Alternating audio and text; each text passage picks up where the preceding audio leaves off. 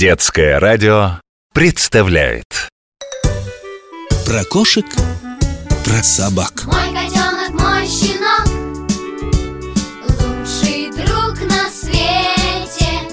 И когда играешь с ним Места нет для скуки.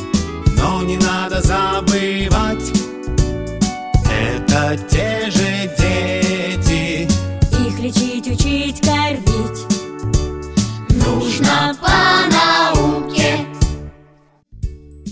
Привет, малыш! Я доктор Добряков.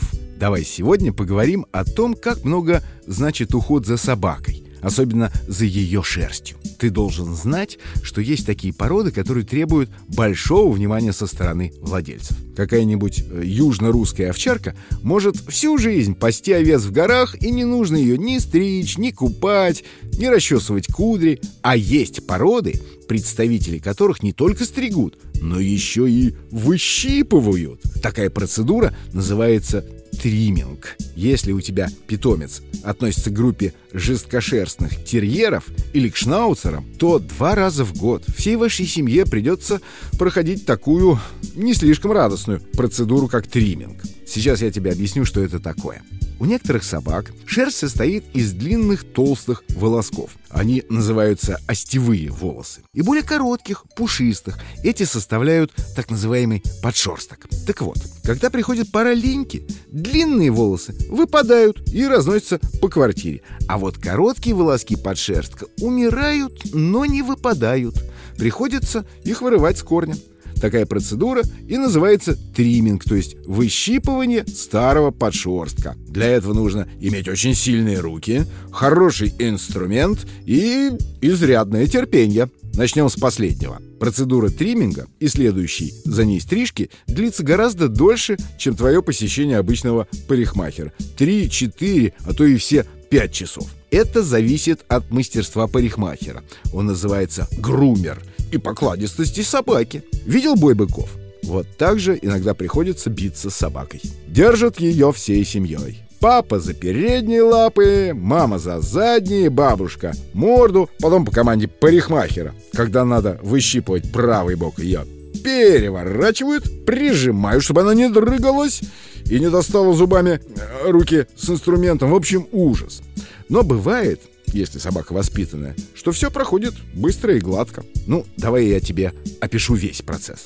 За день или за два до того, как стричь и щипать собаку, ее надо хорошенько вымыть, чтобы шерсть была чистая. А еще хорошо бы заранее самому разобрать все колтуны, так называют свалявшиеся плотные комки волосяного покрова. Для этого существуют специальные расчески с ножами. Только не делай этого сам, можешь порезаться, лучше предоставь это взрослым. Ну, вот теперь, когда собака помыта, высушена, спутанные космы расчесаны, не стыдно показать ее мастеру.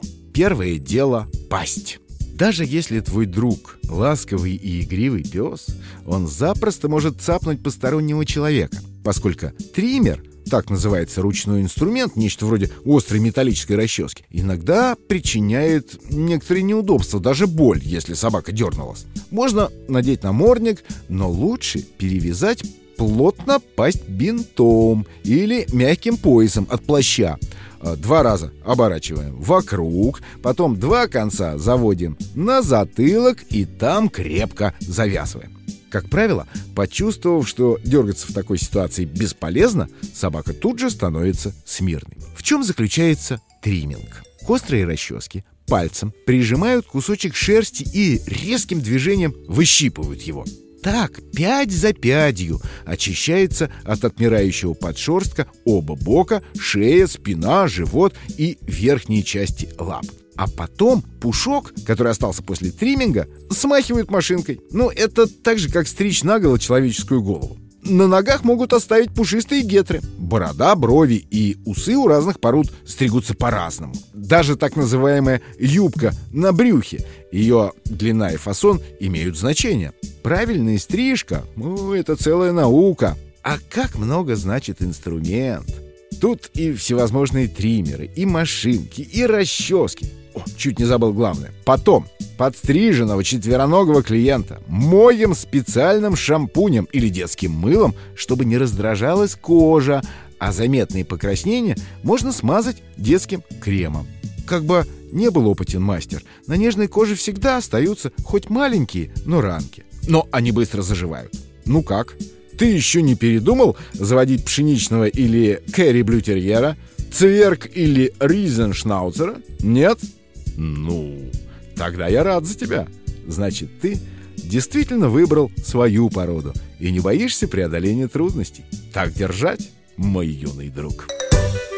Про кошек, про собак.